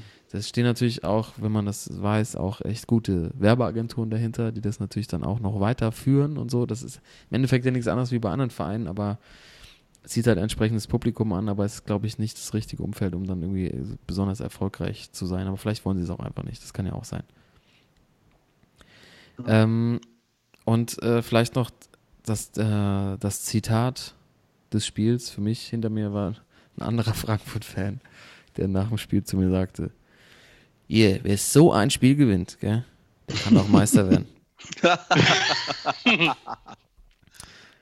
also in einem Pokalspiel, ne? Ich dachte auch so, ist das jetzt, ich habe kurz gedacht, ob das Henny, Henny Nachtsheim oder Gerd Knebel vom Badesalz sind, aber es war wirklich so, ich sag dir ganz ehrlich, wer so ein Spiel gewinnt, der kann auch Meister werden. Aber ich meine, wir sind ja gar nicht so weit weg von ganz oben. Und wer die Bayern so wegfedern kann, der kann auch echt Meister werden. Ne? Ist mir ein bisschen zu still, Junge. ein bisschen zu still. Komm mal runter. Ey. Ja, das war eine, war eine heiße Woche, Jungs. Ich bin auch ein bisschen überdreht was, wahrscheinlich. Was Dost mit 23 Buden. Ja, das ist schon, das ist schon ein geiler Typ, ey. Das ist wirklich so, der könnte auch, weißt du, der, das ist so ein Typ, der könnte an der Champions League, macht er seine Tore, aber in der Kreisliga halt auch so. Der, wirklich die erste halbe Stunde war er fit, dann macht er das wirklich wie so ein, das ist einfach so ein, das ist so geil bei der Eintracht, dass die halt so Mittelstürmer haben. Die ganz vielen ja.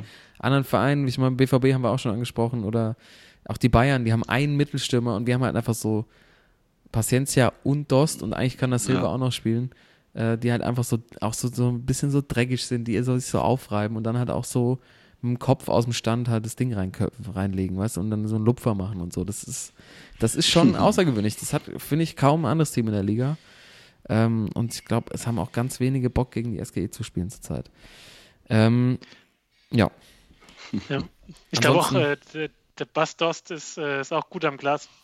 Auf jeden Generell, Fall. Mal so, so eine kurze Frage: so die, die Top 3 Spieler in der Liga, die gut am Glas sind. Ja. Also Bastost wäre auf jeden Fall dabei. Hinteregger. Hinteregger sowieso.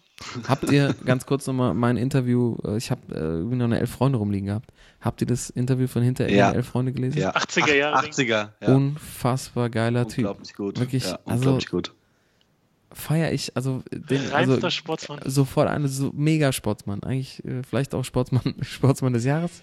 Wir werden sehen am Ende des Jahres, aber äh, der auf jeden Fall. Wen hast du noch auf Platz 1? Dost oder was? Dost, nur bei uns? Nee, nee, Dost, nee, Dost äh, kann ich mir gut vorstellen. Hinterecker wissen wir ja schon, dass er, dass er gut einen wegziehen kann. Und Polter ja, vielleicht. Petersen, glaube ich. Oh. Solche Jungs. Petersen? Ja, irgendwie. Ja, Peter ich weiß nicht, so mit seinem Vater in der Datscha. So. das ist alles, alles Spekulation, aber so ein. Subotic, hallo? Ja, Nevin, Alter. Nee, ja. Nevin, nee, Mann, der, ist, der trinkt auf eher auf Fall. Asket oder was? Alter, der ist, der ist bei der, nach der Meisterschaft voll gesoffen mit dem Auto durch Dortmund gefahren. Ne? Ja, da, ah, damals. Dortmund. Ach, jetzt nicht mehr, ja, oder was? Jetzt, jetzt baut er dann noch Brunnen und so. ist ja ein ganz toller, ganz toller, der Nevin. Ähm. Ich glaube, bei Union gibt es vielleicht auch noch so ein paar Jungs. Auf jeden Fall. Eisenunion. Wie heißt Polter. der Kollege, der jetzt, der jetzt, äh, genau, war das nicht der, der, der den Sebastian Elfer Polter. hat? Ja, Sebastian Polter. Alter, ist das ein Kernasi. Der war auch äh, ein paar Wochen, paar Wochen vorher bei, bei The Zone, bei dem Freitagabendspiel, genau, gegen die Eintracht. Mhm. War der im Halbzeitinterview. Alter, was der anhatte, das war ja unglaublich. Die Hose, die Jeans hatte erstmal mehr Loch als äh, Stoff, irgendwie, das war unglaublich. Dann so eine, so eine Assi-Down-Weste, ähm, schön irgendwie, äh, dass du auch alle Tattoos gesehen hast. Also Tattoos sind ja sowieso, äh, vor allem Hals-Tattoos. Also da können wir eine extra Folge mal drüber machen. Hals Tattoo. Da kannst du auch wieder mit TWS ankommen. Ne, der hat, nee, Quatsch, Ja. der Narbe, sorry. Ja, also, nee, aber das mal am Rande. Alles. Also, die Eintracht wird Meister und. Danke, danke, danke. Ja, brauche ich jetzt auch. Ähm, ja, wir werden sehen. Ich meine, Herbstmeister werden sie schon mal nicht, aber wer soll uns stoppen? Uiuiui. Wer soll uns stoppen? Ja. Jungs, und ähm, ich würde auch direkt jetzt überleiten zu den äh, Schwachmännern der Woche, weil die habe ich auch zu dem Spiel, bei dem Spiel entdeckt. Ganz klar. Danke. Das ist doch eine Frechheit! Ich weiß nicht, was der Blödsinn soll. Also, Ein Gegenspieler für zweite Breite, die Spieler waren schwach wie eine Flasche leer. Der Schwachmann der Woche. Ja, ähm, auch eine schöne Szene, die ich beobachten konnte äh, am Einlass zum Spiel. Ähm, ich habe ja schon äh, eben eingangs erwähnt, dass es relativ eng war und äh, man ein bisschen, bisschen anstehen musste, um dann äh, ins Stadion zu kommen. Und äh, wirklich, ich, äh, ich stand, also wir standen ganz, ich war noch mit äh, drei anderen Jungs da, wir standen ganz ordentlich in der Reihe und dann kam von links so Vater-Sohn-Gespann aus Frankfurt, eindeutig äh, zu erkennen an der Aussprache diverser Wörter. ähm, Vater würde ich sagen so Mitte 50, aber so ein bisschen so ein Geleckte. So, ein, äh, so die Haare so nach hinten gekämmt, ähm, auch mit, äh, mit der Garderobe rausstellen, dass man auch ein bisschen Geld auf dem Konto hat. Mit seinem Sohnemann schätze ich mal auch so Mitte, Ende 20. Und die sind so an allen vorbeigegangen. Und dann war links, äh, konnte man aber relativ schnell sehen, dass es, äh, dass da für Rollifahrer und irgendwie H9 oder so, also hieß der Block. Oh, Und sind dann so, sind dann so links vorbeigegangen und sind dann so stehen geblieben, so, ach, warte mal hier, das ist ja gar nicht H1.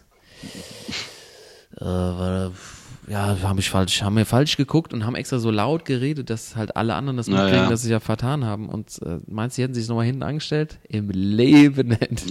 Leben. sind so einfach so vorne, so, also hinter mir dann auch in die Schlange, haben auch versucht, noch so vor mich zu kommen, so ganz billig. Es hat keiner was gesagt, aber die Aktion einfach so schwachmännisch, so laut zu reden.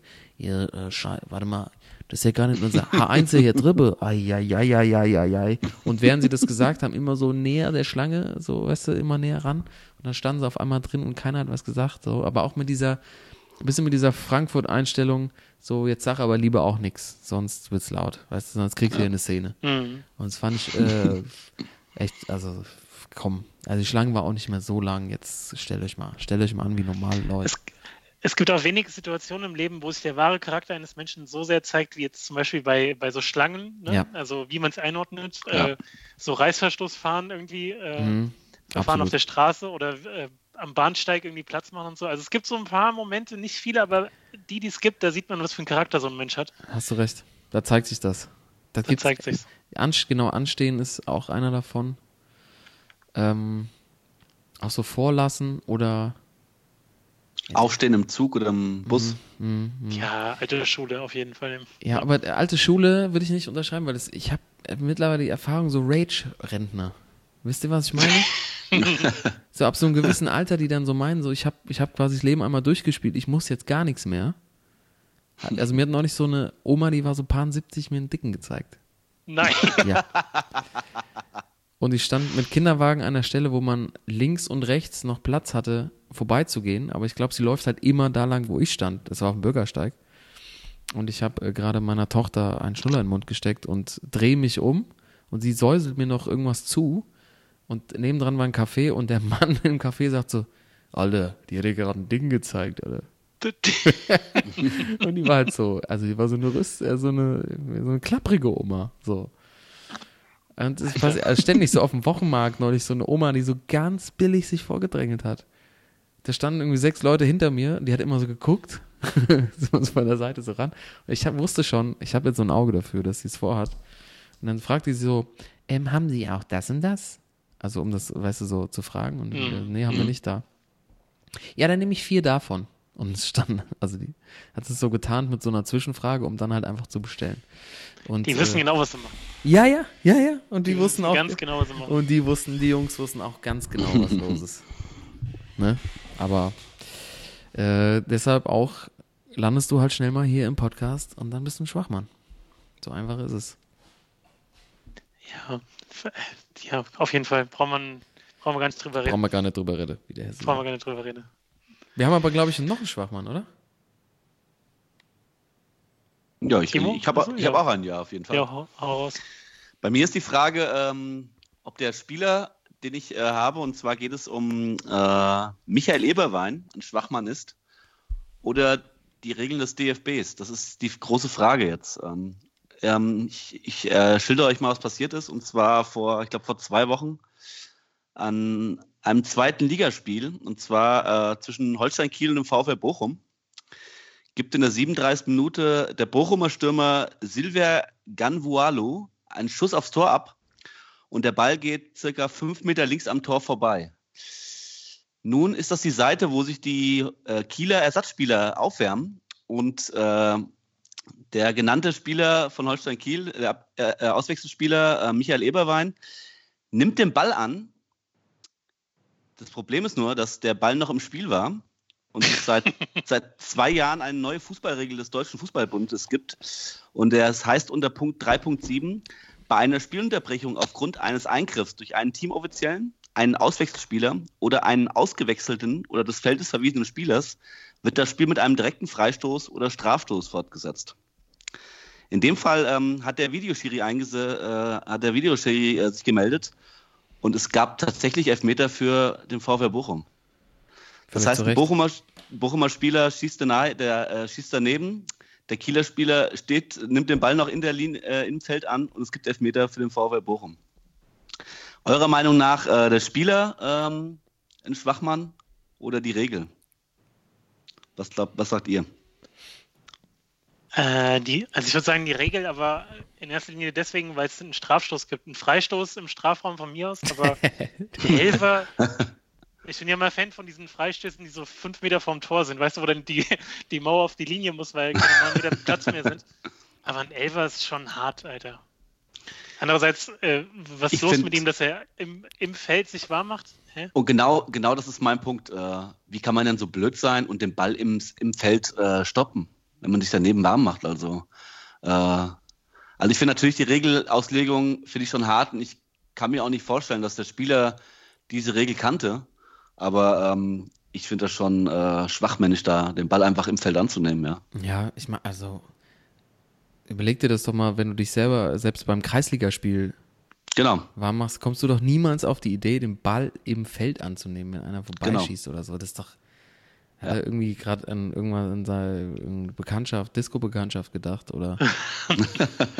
Nee, ich, ich glaube, der war einfach verwirrt, weil man muss jetzt nicht mehr immer an der gleichen Stelle aus- und einwechseln. Na, einwechseln schon, aber wahrscheinlich hat er das ein bisschen durcheinander gebracht. Das irgendwie dachte er wahrscheinlich hinten am anderen Ende des Feldes wäre einer runtergegangen. Und deswegen könnte er jetzt wieder reinkommen. Das kann sein. Aber nee, komische Aktion. Aber krass, also ich, ich kannte die äh, Regel auch nicht. Ich war völlig überrascht, als auf einmal äh, der Videoweis Eingriff und es Elfmeter gab. Alter, Also- ich kann auch, ich kannte auch die, die Boateng-Regel vom Wochenende nicht mit dieser Doppelbestrafung. Ja. Völlig neu. Runter mit dem, runter. Runter, äh, Ähm, eindeutig. ich, wär, ich, hätte, ich hätte noch, also um es noch abzuschließen, für mich ist der Spieler der Schwachmann. Ja. Ja, für mich auch. Aber ähm, ich, ich wäre eigentlich dafür, dass der DFB jedes Jahr so drei Regeln versteckt. Und keiner, äh, die dann in die Mannschaften rausfinden müssen. Ja, die werden dann, die fliegen dann, das fliegt dann so wie so Ostereier in so Filmen, weißt du, werden ja auch manchmal so, so Szenen versteckt. Einfach so, vielleicht auch was nicht so weh tut. Ja. Ähm, falscher Einwurf gibt gelbe Karte. Weißt du? Also ja, ja. ist natürlich dann entscheidend, wenn du da eine fünfte schon äh, kriegst oder auch vielleicht schon nach vier gelben Karten eine Spielsperre. Oder einmal, äh, also jede Mannschaft äh, muss einmal im Jahr, gibt es die Regel, drei Ecken, ein Elfer. Kannst du ja aussuchen. müssen vorher. rausfinden, wann es ist, ja. Ach so, das ist, das ist geheim. Ja, genau. Boah, wie, wie das Spiel sich ändern würde. Würde erstmal jedes Team versuchen, erstmal drei Elfer zu, äh, zu bekommen, äh, drei Ecken, um dann zu gucken, ob man einen Elfmeter kassiert. Ja. Was meinst du, wie, wie oft du da hören würdest, geh zur Eckfahne! ähm, ja, Einwurf falsch rum machen. Rückwärts. Also ist ja alles wirklich, äh, den Anstoß, wenn du den Anstoß quasi normal machst, nach hinten, kriegst du gelb. ja. Nee, Elfmeter. Find, Elf Meter direkt. Überleg dir mal, wie lange es dauern würde, das rauszufinden. Warum man dann Elfer kriegt. So einen normalen Anstoß, er spielt nach hinten, auf einmal Pfiff, Elfer. Ich glaube, das, und dann passiert das auf allen Plätzen so parallel und irgendwann wird es dann so durchgefunkt. Weißt, du, können, wir, können wir mal eine eigene Folge drüber machen. Versteckte Regeln vielleicht. Ja. Ähm, Äh, noch um aufzuklären, also der Elfmeter wurde verschossen und Holstein Kiel hat äh, trotzdem das Spiel gewonnen. also nochmal Glück im Unglück gehabt für Michael Eberwein, meinem Schwachmann der Woche. er wollte, wollte halt nicht reinmachen. Vielleicht Ja. absichtlich. Fairplay. Fairplay, Sportsmann. Sportsmann durch und durch. Ja. Ähm, ich gucke rüber zum Thorsten und frage mich. Ja, geht, geht schnell.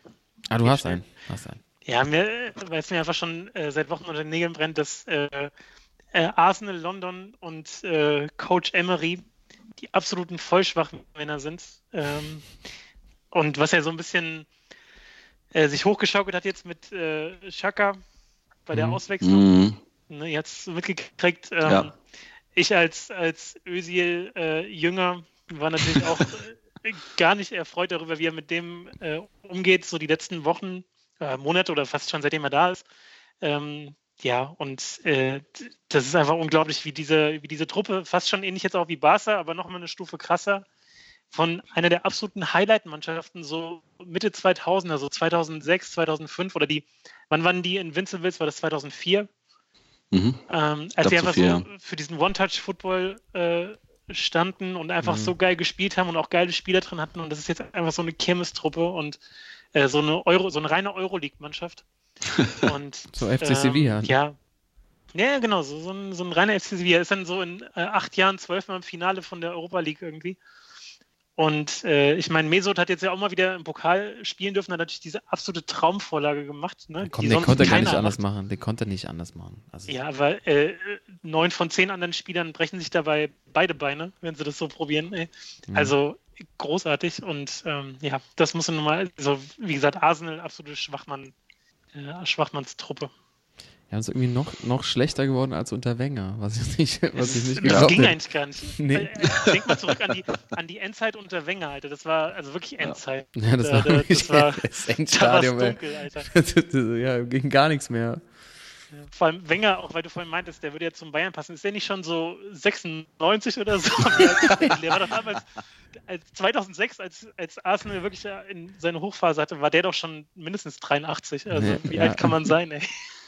Ne, der feiert seinen 100. dann bei Bayern dann. ich glaube, der ist 70, habe ich heute nochmal geguckt. Das ist ja unglaublich. Jupp Heynckes ist 74 und Das ist so wie, wie Didier Deschamps, der auch schon so mit 34 aussah wie 59 irgendwie. äh, Didi, wann bist du eigentlich 60? Wann ist nächstes Jahr, oder? äh, ja, ganz ehrlich, ey, Arsenal hast du recht. Aber allein schon das, ich will ihm nicht zu nahe treten, aber dass Granit Xhaka da Kapitän ist, Ja, ist wirklich. Sagt ähm, schon einiges. Sagt alles. Und die haben einfach auch in den letzten Jahren so viel, so, so einen Murks zusammengekauft mit den finanziellen Mitteln. Das ist einfach nur zum Kopfschütteln, finde ich. Ja. Dafür haben sie jetzt geile Trikots. Ich finde die Adidas-Trikots, die sie haben, sind echt richtig geil. Aber haben geile Trikots, haben ein geiles Stadion, haben. ja, Stadion ist nicht so geil. Ich war, ich war mal im Stadion, ja, das ist, wirklich, das ist auch so eine, das, so eine tote, so eine tote Schüssel, leider. Es ist wirklich, So, ein da kommt, Plastik, so eine Plastikschüssel. Auch. ja, da kommt es nicht so, da kommt echt so, echt nicht gut Stimmung auf. Das haben sie, da haben sie auch, da haben sie schon echt, da ging es so ein bisschen los, dass sie da so sich vergriffen haben, ey. Also das, da, weißt du, was ich eben bei Pauli gesagt habe, haben sie da halt nicht geschafft, so den Geist von Highbury so mitzunehmen.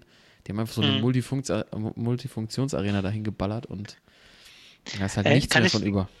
Kann ich an der Stelle auch mal eine kleine Theorie einbringen? Also genau, Highbury haben sie verlassen, sind jetzt so auf, äh, auf die große Kohle gegangen und das fette Stadion. Ich glaube ja immer so an so an so Städtekarma. Weißt du, wenn du deine Stadt Ja. schlecht behandelst und zum Beispiel so einen Standort wie Highbury einfach platt machst, dann zahlt sich das zurück. Und genauso ist es jetzt mit, äh, mit Golden State zum Beispiel in der NBA. Ja. Die haben Oakland Ja. verlassen und sind jetzt erstmal verpflichtet, weil sie San Francisco gegangen sind und da äh, die fette Kohle machen.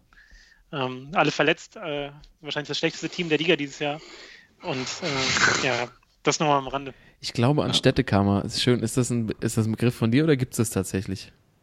Äh, Nee, ist, also, weiß nicht, ist irgendwie logisch, oder? Also habe ich noch nicht gehört, Ja. aber macht voll Sinn, oder? Wenn, als Fußballmannschaft, wenn du verkackst, wenn du dem, äh, dem, dem Ruf des Geldes folgst und deine, deine treue Fanbase verärgerst und zurücklässt, das, äh, da hast du nur Stress an der Backe, naja.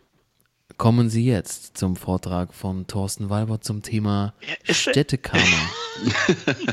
Mit anschließender Diskussionsrunde. Mit anschließender genau. Diskussionsrunde und Besichtigung alter Sportstätten. Finde ich ziemlich geil. Die Ey, komm, Vorstellung. ich, ich suche für nächste Woche nochmal so drei, vier Beispiele Ja, ja, äh, ger gerne, gerne. So ein, äh, ja, gehen wir einmal mit dem Bollerwagen hier äh, durch die verschiedensten äh, Sportstätten, die man hätte nicht verlassen sollen. Als gut. Ehrengast der 97-jährige Arsene Wenger. Ja, ich denke. Hier wird er reingerollt. Ja. fährt, fährt vorne weg mit seinem Elektromotor dran. Ja, der ist noch fit, Jungs. Der ist doch noch, das ist noch ein richtiger Asket. Ja, Ja, okay. Ähm, ich finde, äh, gute, gute Schwachmann-Runde heute. Arsenal, Michael Eberwein und die SGE-Fans. Und jetzt kommen wir zur letzten Kategorie der heutigen Folge. Und wir reden, wir sprechen mal wieder über die Sportsmänner.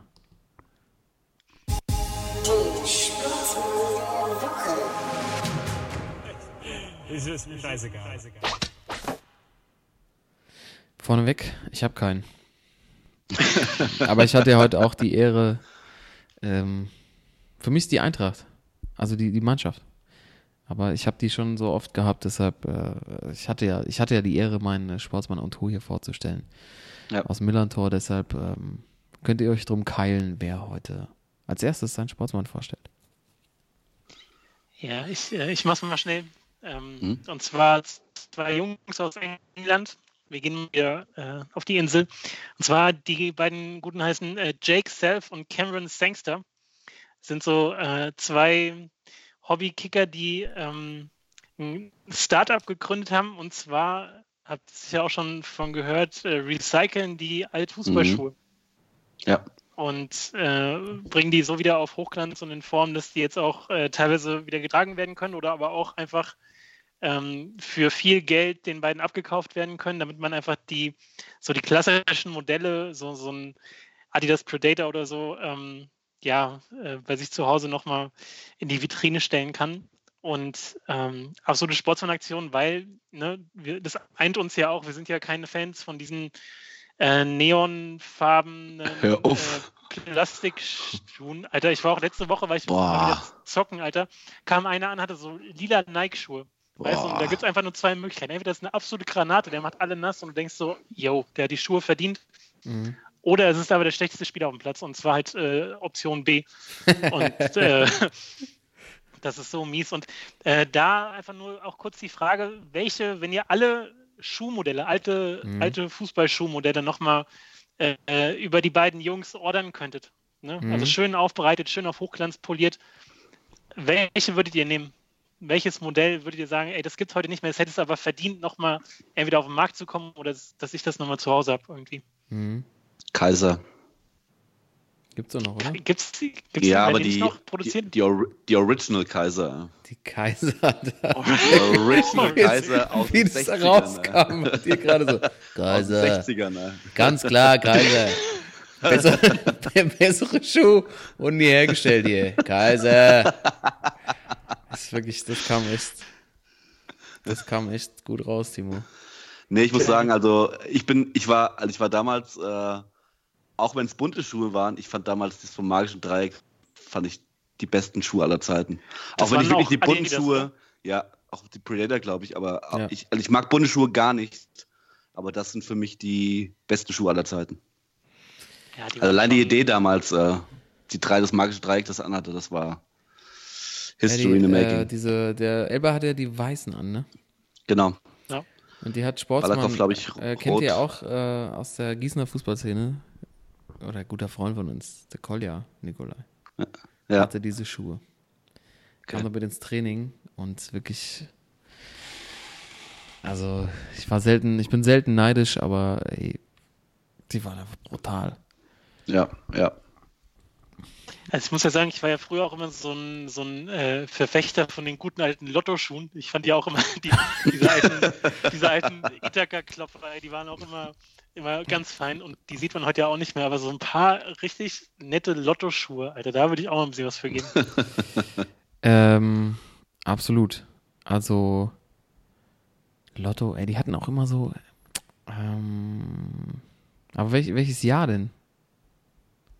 Naja, so, ja, so 2000, so 99, 2000. Okay.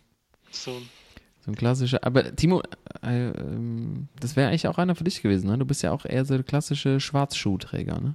Oder Ich trage nur schwarz. Ja. Ich trage nur schwarz. alte Schule. Ja. Ähm, ich muss ja, bei mir ist es auch äh, ein Predator. Geilste Schuh. Ich Mhm. glaube, das war der. ja, Ich, ich bin hin und her gerissen, aber ich, aus meiner Sicht war der geilste Schuh der Predator so aus dem Jahr 2004.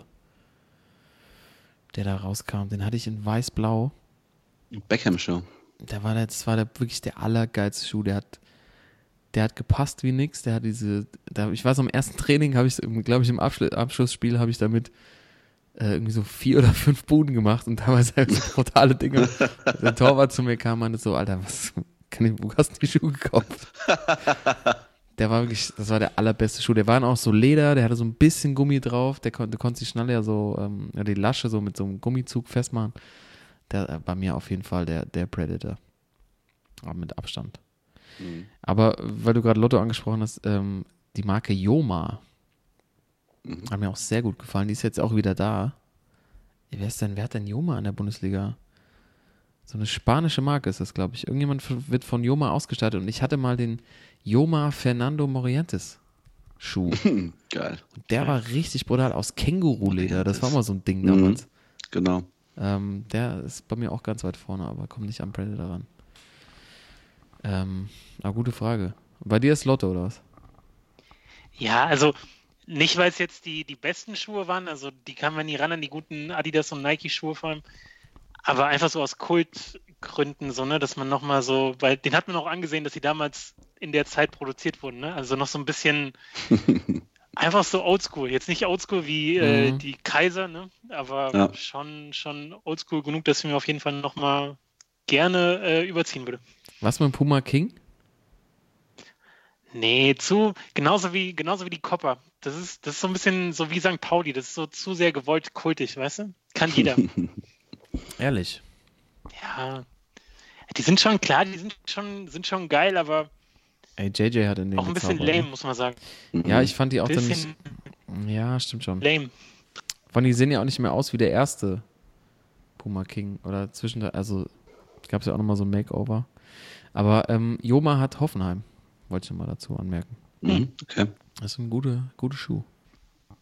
Ich habe gedacht, die wären irgendwie pleite gegangen. Die hat man irgendwie jahrelang nicht gesehen. ähm, Toto, gute, gute, gute Frage. Aber es ist eine geile, geile Sache, dass sie das wieder, wieder machen. Aber ich, Adidas hat, glaube ich, auch irgendwie einen Predator, ich glaube, den Beckham nochmal aufleben lassen. Irgend, ich glaube, den ersten von dem.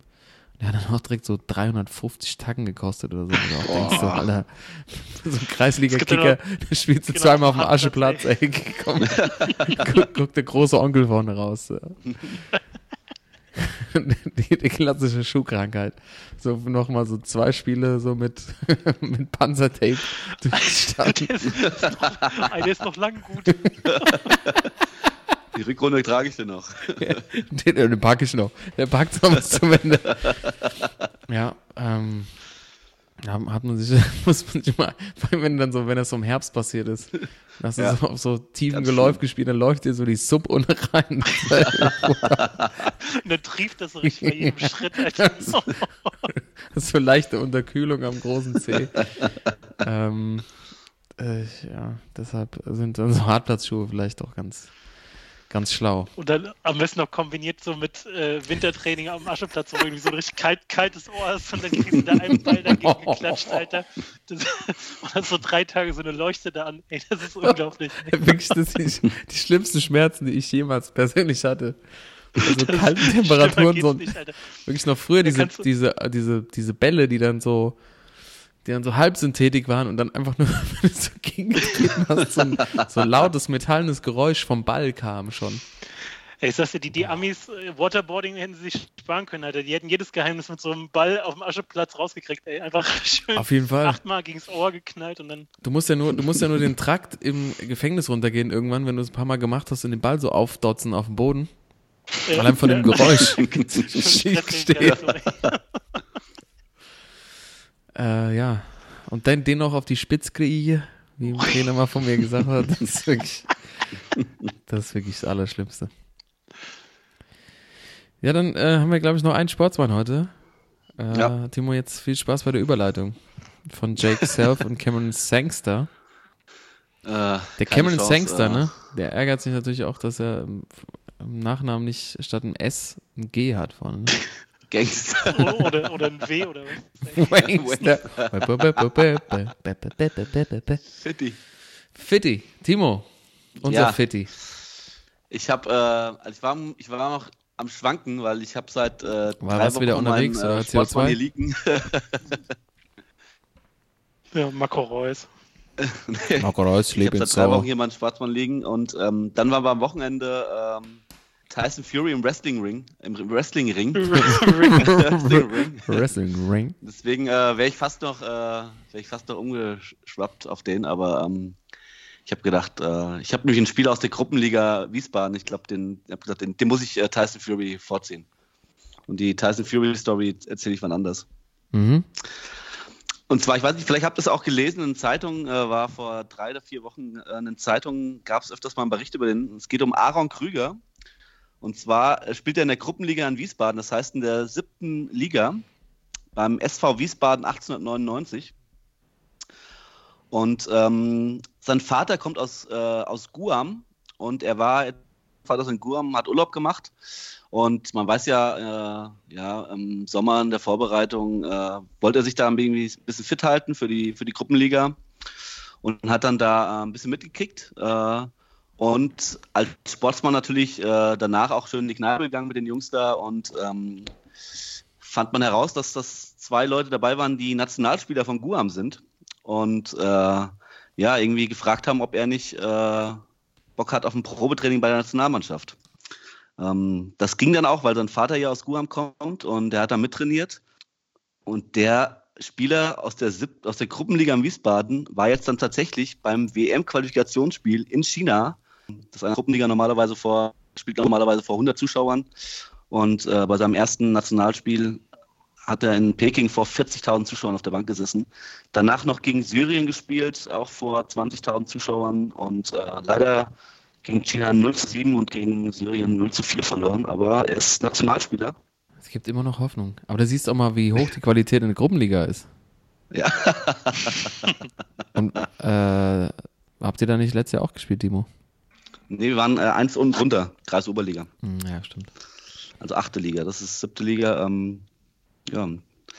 Spielt jetzt wieder in Wiesbaden, hat äh, dieses Jahr in elf Spielen vier Tore gemacht, äh, aber ist auch wieder eingeladen worden, jetzt im Februar, glaube ich, wieder zur Nationalmannschaft und spielt dann äh, in Iran wahrscheinlich und da sind ja auch äh, die Stadien bis zu 80, 90.000 Aber das sind Zuschauer. ja ne? jetzt die Frauen Also- gerade erstmal angesagt. Genau, genau, Also jetzt erstmal weibliche Fans vor allem. genau, Wembley. Ja, siehst du mal, das ist, deshalb ist es auch wichtig, immer nach dem Spiel nochmal in die Kneipe zu gehen. Weil du weißt nie, was passiert. Oder Timo, das ist ja eigentlich auch dein Motto. Ja, aber ich denke, da werden keine Nationalspieler sitzen. Hast du nicht noch irgendwie, Kneipen- einen- hast du nicht noch irgendwie, einen, nicht. irgendwie einen Pass aus Im Pass. Sri Lanka. irgendwas, was vielleicht WM, so Trinidad Tobago? Hast du nicht Er irgendwas? ist der erste 96 oder so. Ja, irgendwie, vielleicht findest du ja noch irgendwie eine, eine andere Staatsbürgerschaft bei dir. Ja, Kann ja hier sein. Dubai, kann ich mich einkaufen da irgendwie, ne? Katar. Die brauchen Stimmt, die suchen da bestimmt noch. Die haben das doch Stimmer im- mit schwarzen Schuh. Die haben das doch im Handball immer gemacht, also warum im Fußball nicht? Hast du recht. Aber Ja. ich glaube, die haben mittlerweile so, so gut eingekauft, da hat sie auch weniger Chancen. Ja. Könntest Aber es auch, ist möglich, selbst in der Gruppenliga, ne? du könntest so ein Steppenkönig sein aus, ähm, hier, wie heißt es denn nochmal da? Irgendwo, ach egal. Fällt sich ein. Fange ich an, irgendwas zu erzählen und dann fällt es mir nicht ein. Das ist natürlich schwach hier. Aber man merkt so langsam, die, die Luft geht dir ein bisschen raus, ne? Merkt ihr auch selber. Ja, ja, ja. Aber Timo, ich möchte anmerken, ne? Ja, Ich komme ja zurück ins Hessenland. Ich kann es ja offiziell Ja. machen. Ich komme ja zurück Ja. nach Hessen. ja. Ähm, und wir können ja einfach mal, wenn es passt, nach Wiesbaden fahren, Zum SV Wiesbaden. zum SV Wiesbaden und ein kleines Interview mit Aaron Krüger machen. Ja, gute Idee. Ich glaube, das äh, einfach mal so, wie, wie man sich da fühlt, zu, auf einmal dann so vor so vor so einer Masse an Menschen zu stehen. Ähm, da gucken wir doch mal, ob wir den nicht hier mal so als ersten richtigen Sportgast. Ha, hast du dich auch mal, hast du mal in Bretzenheim gespielt, nicht? Ja, ja, klar. Weil der hat in der Saison, sehe ich gerade, 2016, 2017 in der Futsal-Hessenliga beim TSG Bretzenheim gespielt. Ja, Mann, dann haben wir doch, dann haben wir doch einen Zugang. Ja. Dann äh, rufe ich doch mal meine alten Homies an und dann kriegen wir das doch hin. Grüße an die TSG Bretzenheim natürlich. Ja. überragender Verein in Mainz, vielleicht der beste. Noch deutlich vom MSV. Äh, MSV. MSV Mainz, Duisburg. Jetzt müssen, wir, jetzt, jetzt müssen wir Schluss machen. Ja, ist jetzt, jetzt ist auch durch. Wir haben die 90 Minuten geknackt. Die Nachspielzeit gehen wir nicht mehr. Jungs, habt ihr noch irgendwas auf dem, auf dem Herzen, bevor wir hier, bevor wir jetzt nach Hause gehen? Das Vereinsheim verlassen. Ja, ich, heute habe ich auch mal die Kabine abgezogen. Ja, wer übernimmt denn den Deckel heute? Wer, nimmt, wer übernimmt den Deckel denn heute? Du nochmal, Karl, wegen deiner Aktion von letzter Ja, auf jeden ne? Fall. Ich schicke den aber an, äh, an Pep, weil er so guten Noten, Noten, äh, Notendurchschnitt hat. Punktedurchschnitt hat. Ich gucke nochmal auf, mein, auf meine Notizen hier, ob da noch irgendwas steht, aber ich glaube, wir haben alles, alles äh, Wichtige besprochen. Ich habe am Anfang natürlich noch erzählt, mal ein Champions League Preview und so. Ich muss ein bisschen auf, aufpassen, was ich hier erzähle, ne, am Anfang.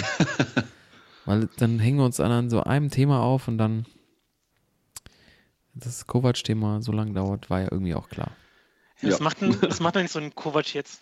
Wo macht so ein Nico Kovac jetzt erstmal drei Monate Urlaub? Nicht in Guam. In Goa wahrscheinlich. Nicht in Guam. Keine Ahnung, der hat doch auch, der hat doch irgendwie zwei, drei Kids oder so, ne? Da kannst du ja nicht einfach mal so. Kroatien schön. Heimaturlaub. Schön. Kroatien, ne? Schön drei Monate Chuvetsch-Reis und dann Schön Chivapchichi noch. Aber es ist, ähm, aber es ist ja auch nicht mehr so warm. Auch, auch in Kroatien, Ja. glaube ich nicht. Ja, Wenn man so stimmt. richtig abspannen willst mit, mit dem Robert. Wann muss, denn der, wann muss denn der wieder boxen eigentlich? Wer, wer muss boxen? Robert Kovac, a.k.a. Klitschko. Gute Frage, ja. Was, was sage ich mit dem? Den hat nie jemand interviewt. Der war einfach immer dabei. Ja. Hätte man den Ich nicht fand das auch jetzt vorschicken in können? den letzten Spielen immer noch komisch, dass da so ein Robert Kovac rumsitzt. Er sieht ja irgendwie schlauer aus mit seiner Brille und so. Hätten wir doch einfach mal Ja, so ein Strohfeuer. Ach komm, auch, komm, jetzt haben wir echt genug über die Bayern, über Kovac, so, es reicht jetzt auch. Es ist einfach genug, Jungs. Wir hatten ja noch ein paar andere Themen zum Glück am Ende. Und Jetzt bin ich mal gespannt, wie Hansi Flick in Dortmund besteht. Und die Hunde kommen auch schon wieder, Timo. Mach die Tür zu. In München ist das aber leider. Ach, in München. Ach so. Ist leider in München. Ja, dann, dann noch besser. Wenn der BVB da schön die Bayern abfackelt. Aber erstmal morgen 18.55 Uhr äh, in München gegen Piraeus. Das wird auch schon. Ich hoffe, jammer's. da gibt's- Jammer's. Calinita, Ja. Calimera. ja, das, oh, ey, das, das könnte so richtig schön weitergehen. So, so eine, so, Uli kriegt nochmal so eine richtig scheiß Saison zum Schluss vor die Füße gekotzt von allen. So, Kalle hier, Uli, nimm das mit. Und Kalle sagt so, ja, ich hab's ja mal gesagt. Okay, jetzt gucke ich auf, auf den Tacho. Wir sind bei 1,